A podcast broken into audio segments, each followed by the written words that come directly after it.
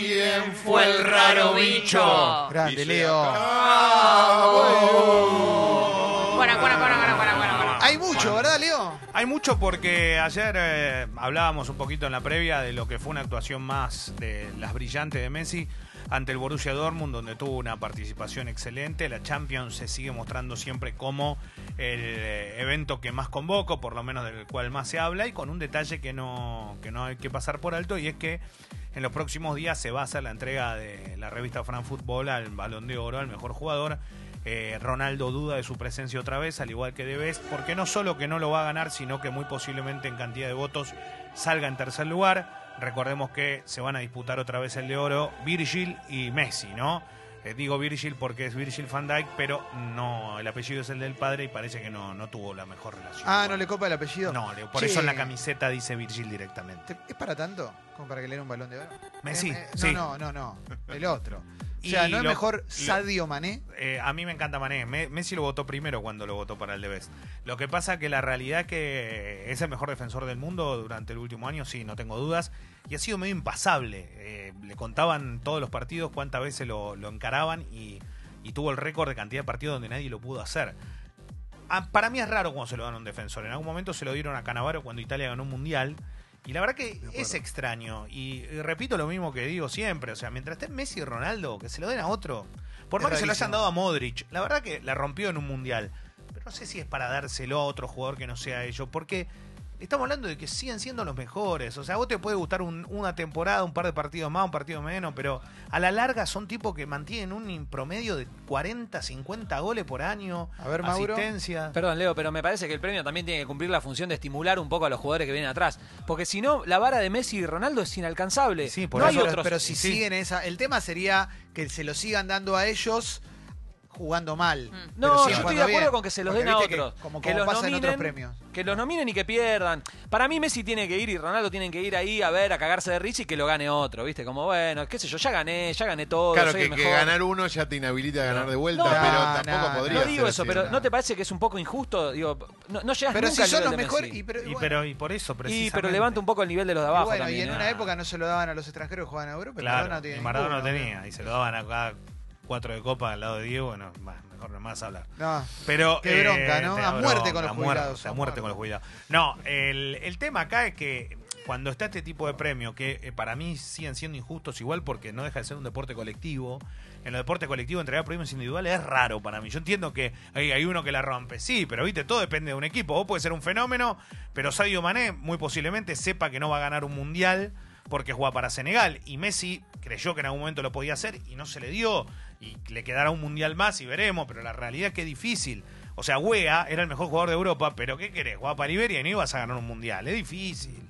A lo que voy es que eh, la está rompiendo toda y, y no deja de sorprender. Ayer cumplió su partido 700. Esto de tener 613 goles eh, más las asistencias eh, suman eh, 850 participaciones en los goles del Barcelona en sus 700 partidos. Es una verdadera locura. Acá en la Argentina el único jugador que jugó 700 partidos con una misma camiseta es Ricardo Bocchini.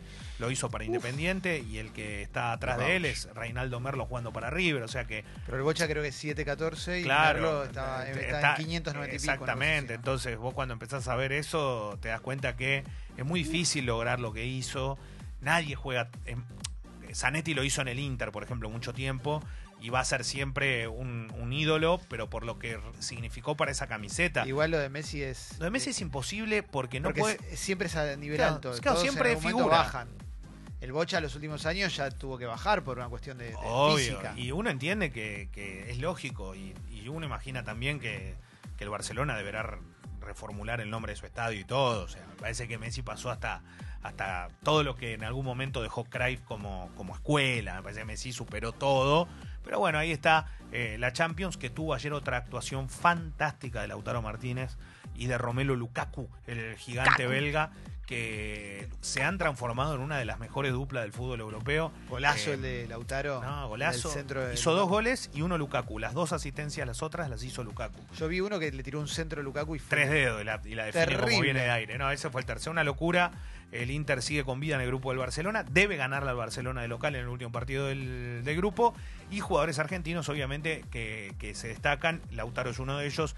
Y tiene el consenso del fútbol argentino, Lautaro Martínez. ¿Por qué? Porque tiene como bonus haber jugado en la Argentina. Y la rompió cuando jugó. Y eso está bueno. Le pasó en su momento también a Agüero. eh, cuando jugó en Independiente, a Lautaro cuando jugó en Racing. Haber pasado por el fútbol argentino te da otra, por lo menos otra eh, sintonía con la gente.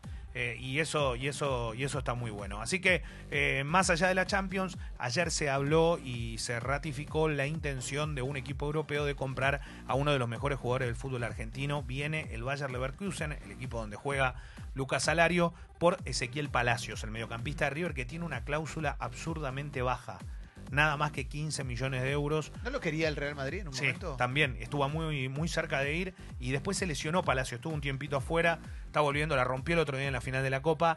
Eh, ¿Por qué? Porque este equipo alemán va a vender a su figura, el joven Kai Havertz, que le hizo un gol a la Argentina, se habla de 130 millones de euros. ¿eh? Para pasar y muy posiblemente al Bayern Múnich, que es uno de los clubes que va a querer o está queriendo contratar a Pochettino como técnico. Y es un jugador que le gusta. Pochettino está esperando, me parece que el Bayern es, es muy tentador. Tiene, ¿Cómo no vas a ir a tiene una selección de dinero y de jugadores que es muy linda. Sí, vas, vas a salir campeón. Vas a salir campeón a pelear la Champions igual, ¿eh? Sí, claro. A tratar de ganar en Europa. Eh, se habla de ese nombre, se habla también de otros, pero la realidad es que está así el mercado argentino. ¿Qué significa esto? Que se tiene que vender para sobrevivir y River está en una situación económica muy complicada.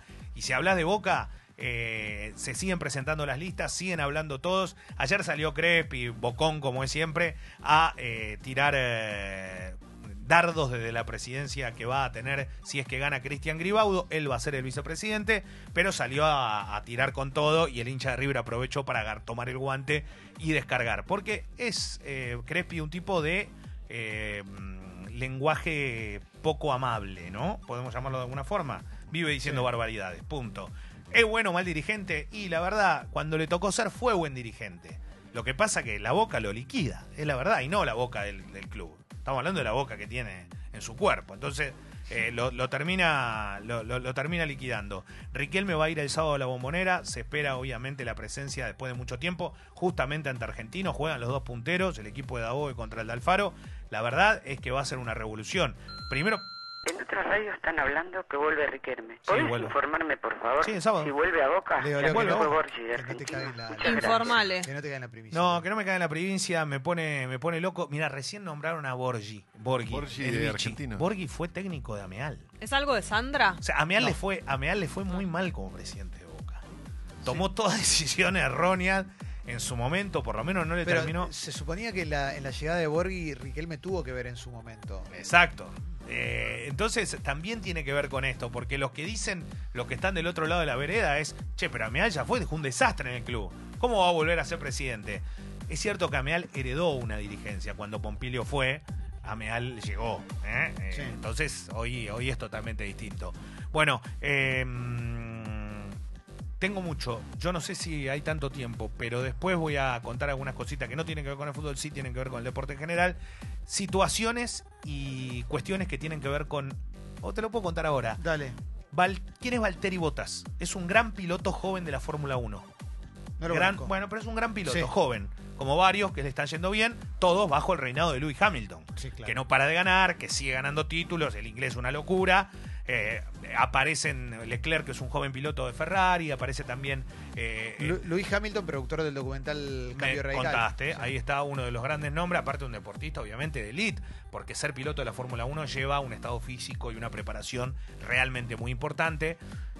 Valtteri Bottas es un buen piloto, pero salió a, públicamente con una carta a decir que se separaba de su mujer, No, no me digas porque esto. quería enfocarse ¿Y, en la Fórmula 1. ¿y para qué ¿Y hizo qué tiene eso? que ver eso con la Fórmula 1? Lo hizo el mejor piloto de todos los tiempos esto. Ayrton Senna da Silva. ¿Se separó para ser el mejor? Se separó para ser el ¿De mejor. quién? ¿De Yuya? en su momento de su novia, yo en- ahora lo, lo que lo que siempre pensé era si había sido Yuya o había sido O la sea, te anterior. separás para que para estar Esperá. concentrado solo en eso. Solo en eso. Oh. ¿Sabés quién hizo la inversa al revés? Nico Rosberg, piloto de Fórmula 1, dejó la Fórmula 1 por su familia. Dijo, me quiero dedicar a mi familia, no quiero correr. Un pibe que tenía, sea, que venía bien y había ¿Cuántos años tenía cuando dejó la Eh, Fórmula y 1? debía tener veintipico. ¿Y qué hace? ¿De qué vive ahora? ¿De la guita que ganó?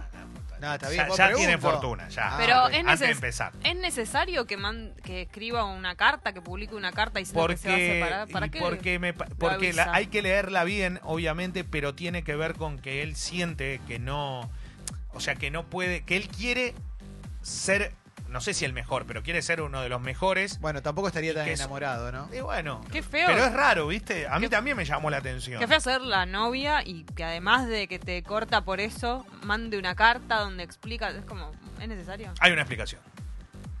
Ya me, di- ya me demostraste con la separación que te interesa mucho más la Fórmula 1. ¿Cuál es la explicación, Gaby? La explicación es esta, que quiere ser el mejor y que no puede hacerlo con acompañado. Qué terrible, loco. Gracias, Leo.